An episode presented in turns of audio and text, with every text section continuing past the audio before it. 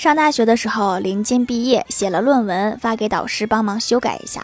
导师说能遇见你这样的弟子真是三生有幸。